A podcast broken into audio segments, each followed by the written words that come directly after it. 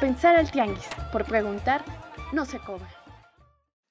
Hola, soy Edgar Martínez y en nombre de Caterina Reyes les doy la bienvenida. Esta semana en este podcast ya empieza a oler a pan de muerto, ponche y buñuelos. Y mientras nos preparamos para festejar el Día de Muertos, hoy hablaremos acerca de todas las problemáticas que viven a diario las personas con alguna discapacidad, especialmente en épocas del COVID. Es valioso recordar que la divulgación de la información muchas veces no ha sido correctamente adaptada y distribuida acorde a las necesidades de personas que tienen una discapacidad visual, auditiva, intelectual, etc., siendo insuficientes los esfuerzos llevados a cabo por el gobierno federal en esta materia, para lo cual tuve la oportunidad de conversar con Ernesto Rosas Barrientos, vicepresidente del Consejo Directivo de la Asociación Civil Libre Acceso, para platicarnos acerca de las acciones que desde esta AC están tomando, así como algunas de las acciones que como ciudadanos podemos emprender en esta cruzada contra la desinformación. No se despeguen, porque al final de este episodio les tengo un anuncio importante. Así que, comenzamos. Aquí puro bueno, bonito y barato. A pensar al tianguis. Como les comentaba hace unos momentos, tenemos en la línea a Ernesto Rosas Barrientos, vicepresidente del Consejo Directivo de Libre Acceso AC. Ernesto, bienvenido a este podcast y platícanos primero que nada, ¿qué es y qué hacen en Libre Acceso AC? Bien, pues Libre Acceso es una organización que tiene como, como razón de ser la eliminación de barreras inicialmente de carácter físico pero también este, incorporamos asuntos de carácter social, económico, este, cultural, educativo. Entonces, lo que buscamos es que haya un acceso a todas las posibilidades de desarrollo de una persona con discapacidad particularmente. ¿De qué forma es que hoy día Libre Acceso está teniendo eh, pues esta, esta fluidez también de, de información hacia personas con discapacidad, principalmente eh, en, el tema de, del COVID, principalmente. Bueno, pues este, precisamente hoy nos estamos valiendo mucho de, la tecnología, de la información este, en, redes y entonces lo que hacemos es que nosotros contamos con un portal donde subimos información, Estamos en contacto por, diversas vías con los miembros de la asociación y a la vez también participamos en eventos que están vinculados con, con precisamente en este momento con la salud de las personas con discapacidad a través de, la participación con instancias públicas, sociales. Eh, en, este, en este mismo contexto, eh, Ernesto, ¿consideras que las acciones llevadas a cabo por eh, las autoridades, eh, particulares tanto federales como locales, han sido suficientes para poder dar a conocer esta información a, pues, personas con, discapacidad? No, este, en términos generales, desde antes de todas estas circunstancias, hemos pugnado porque haya una mayor eh, accesibilidad de la utilización de los medios electrónicos, impresos, este, eh, radiofónicos, televisivos. Y en estas circunstancias, este, ahora que estamos en medio de esta pandemia, eh, sí, sin duda que ha seguido careciéndose de los elementos de, la, de, las instancias públicas para dar a conocer cuál es la situación qué medidas deben de aplicarse y sobre todo la atención directa, personalizada hacia el sector de las personas con discapacidad, con una mayor información, no solo de, la instancia pública hacia la comunidad, sino de, incluso dentro del propio sector público, donde vamos directamente, no tendría que hablar aquí de del sector médico, eh, del personal de salud, en el que que sí están recibiendo información sobre estos temas, pero no, no con la intensidad y con la posibilidad que quisiéramos. Nosotros participamos eh, hace unos meses en el diseño de una guía para la atención a personas con discapacidad en el, COVID y de hecho es un instrumento que está en el sitio oficial de COVID del gobierno federal. Y bueno, ese fue un avance interesante, pero creemos que todavía falta para que verdaderamente la información aterrice directamente a las instancias de salud donde se, está atendiendo a personas con discapacidad y en la que muchas veces mm, este tipo de personas no reciben la atención y la información suficiente porque a veces las instancias mismas no saben ni cómo transmitirla. Esto quiere decir que existe una gran brecha, una gran brecha de desigualdad.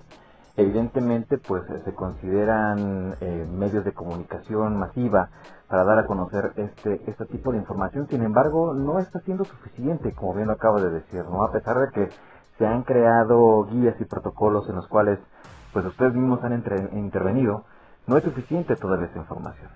Desde, desde la parte pública, desde la parte de, de, la ciudadanía, también qué, qué papel juega en, en, la difusión de esta información. Sí, también indudablemente que lo que es este, el sector privado, la, la comunidad en general, eh, de alguna manera también impacta esta falta de, de, los commons transmitido, cómo uh, dar de alguna forma una interacción con la comunidad de personas con discapacidad. Eso es lo mismo, porque hoy, hoy por hoy no ha sido suficiente el trabajo de toma de conciencia sobre que estamos en una sociedad en donde así como existen personas sin discapacidad, pues sabemos otras que, que la presentamos y que lo único que estamos requiriendo es un acompañamiento, una participación conjunta, un conocimiento de cómo sí se puede tener una mejor interacción. Y en esos momentos de la, de la pandemia, pues obviamente se requiere de una mayor solidaridad social, eh, desde cómo apoyar, cómo transmitir información, cómo colaborar en estos acompañamientos que muchas veces se requieren para que la persona se encuentre en mejores condiciones de poder atender en caso de que fueran infectados la enfermedad, por esta enfermedad, o en caso de poder saber cómo evitar que, que la misma surja. Entonces, y, a veces no es un asunto de que la sociedad o la comunidad directamente se, sea responsable por de ellos. Simplemente, insisto, no faltan todavía más mecanismos de toma de conciencia de cómo si apoyar a una causa como es la de las personas con discapacidad en estas circunstancias. Entonces, muchas veces este, eso es lo que hace que las personas con discapacidad que nos encontremos eh, de alguna manera más aislados ante estas circunstancias. Yo sé que en libre acceso pues han creado, como bien lo dices, estos, estos mecanismos también, eh, información valiosa que también está a la disposición de las personas para que pues puedan pueda ayudar a mitigar un poco también este, este rezago información. ¿Cómo llevaron a cabo la selección de este, de este material y, de qué forma lo, lo, están difundiendo también? Bueno, pues este, indudablemente que se, se alcanza la identificación de esta información, una a través de la obtención del de lo que se puede recibir de los diversos sectores, tanto nacionales como extranjeros, en términos de, de, estos asuntos del, COVID, en, lo social, en, los, en la salud, en la cuestión económica, política, eh, nuestra participación en los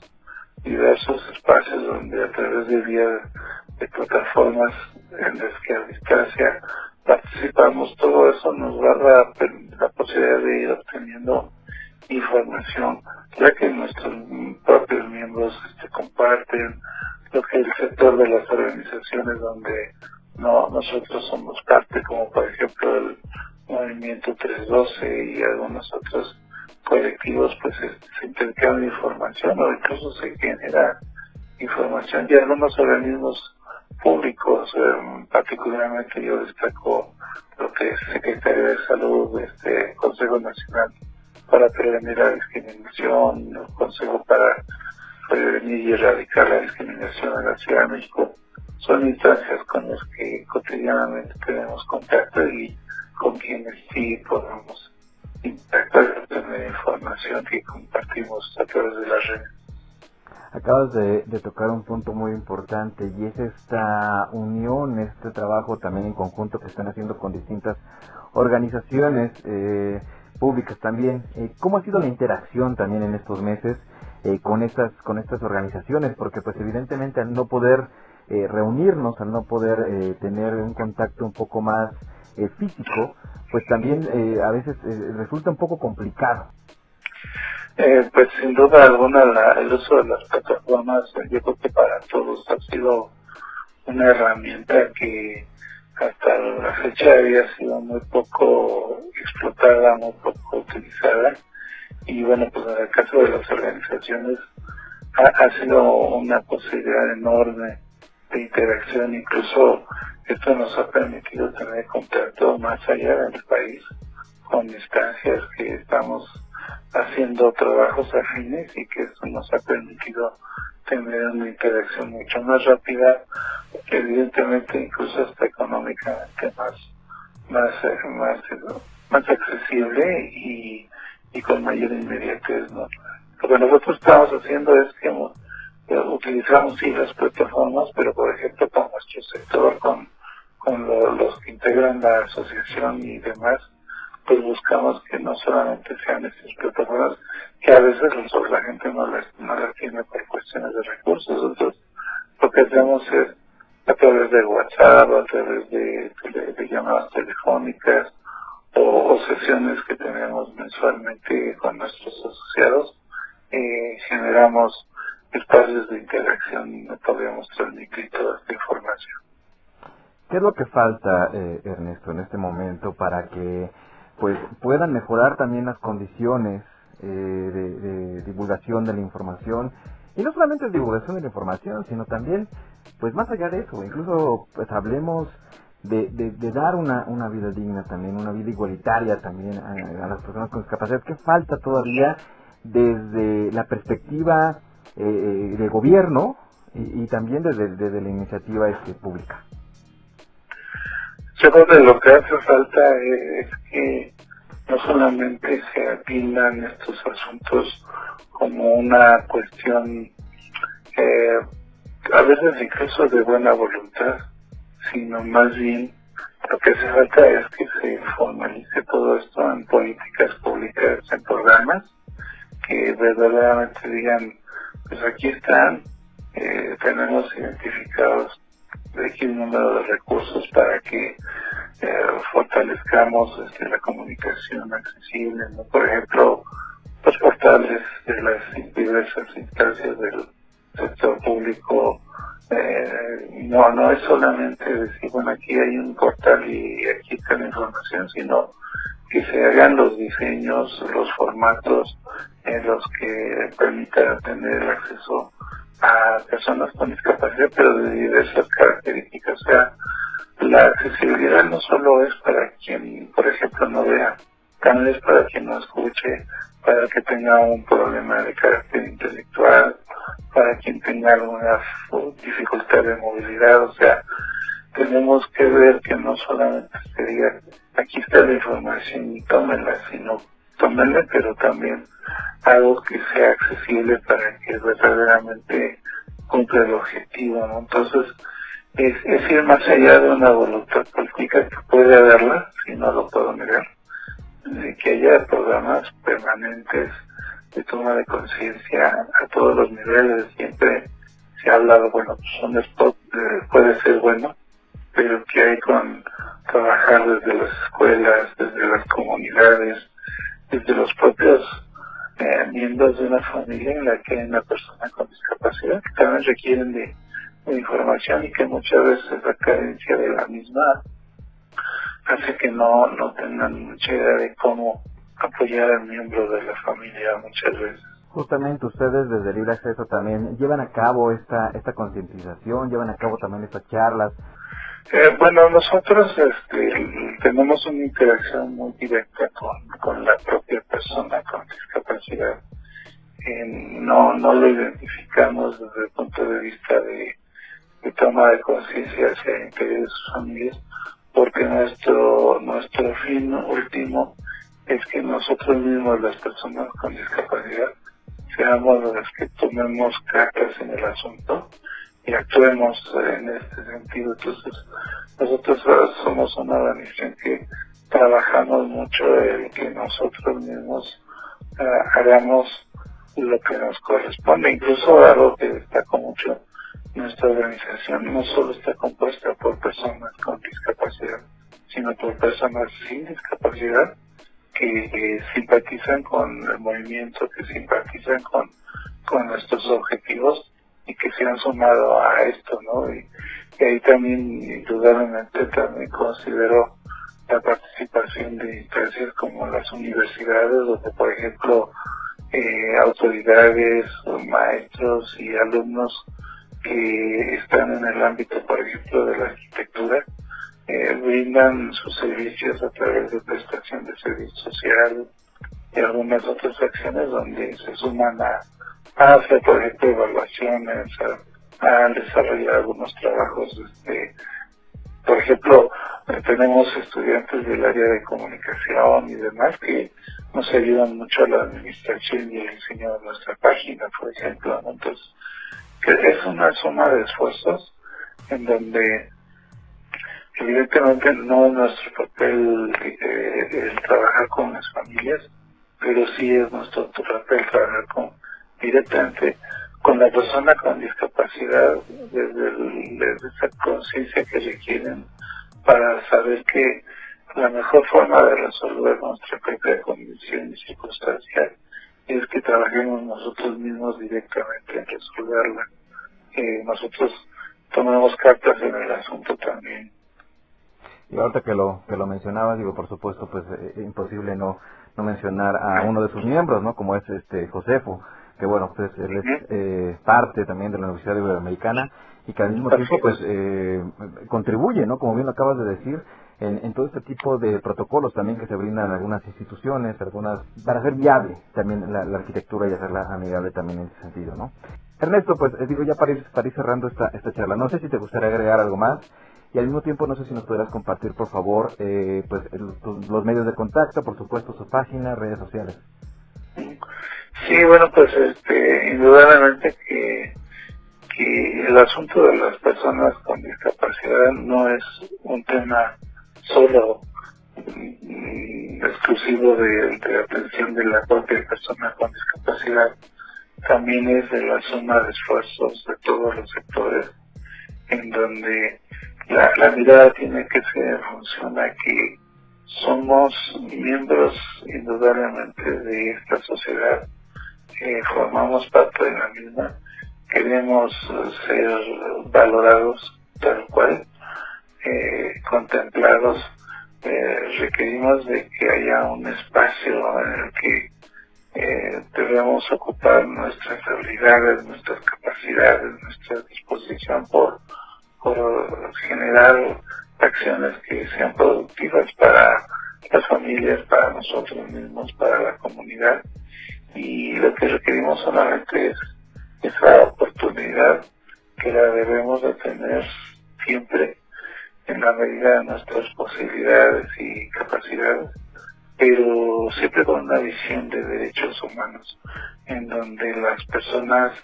eh, eh, nos ubiquemos en que hay igualdad, hay acceso a la justicia, hay justicia social y sobre todo equiparación de oportunidades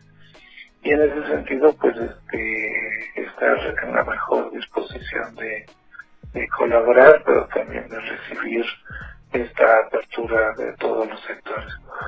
Ahora para contactarnos pues este, tenemos nuestro sitio que te comentaba que es libre www.libreacceso.org y eh, bajo las mismas siglas de libreacceso.org estamos en Facebook y en Twitter en la mejor posibilidad de recibir sus comentarios, aportaciones y suma de esfuerzos. Ernesto, muchísimas gracias por estos minutos, por supuesto, para platicar con nosotros y estaremos muy pendientes de todo eh, de todo lo que está surgiendo a partir de, de Libre Acceso. muchas gracias y pues qué bueno que dijiste de Josefo, felicito a Ibero, felicito a Josefo y a todas las instancias que, que se encuentran en la universidad que verdaderamente siempre han abierto sus posibilidades y espacios para interactuar con nosotros y ha sido un gran apoyo para la eliminación de barreras en favor de personas con discapacidad. Ernesto, muchas gracias. Al contrario, buenas tardes. Aquí puro bueno, bonito y barato. A pensar al tianguis. Así es como llegamos al final de este episodio, no sin antes agradecer a todos ustedes por escucharnos. Antes de despedirme, quisiera hacer un anuncio importante. Y es que a partir de este episodio, este podcast garnachero pasará a ser quincenal, dejando el formato semanal que habíamos estado teniendo durante este tiempo. Esto debido a diversos compromisos laborales, escolares y personales, tanto de Caterina como de su servidor. Pero no se preocupen, que seguiremos en pie de lucha y compartiendo este espacio con todos aquellos que quieran prestarnos su voz. Por lo pronto, yo me despido, soy Edgar Martínez. Hasta la próxima, chao. Aquí puro bueno, bonito y barato. Equipo creativo, Ecaterina Sicardo Reyes y Edgar Martínez Márquez. A Pensar al Tianguis es un podcast original de Producciones Rugido.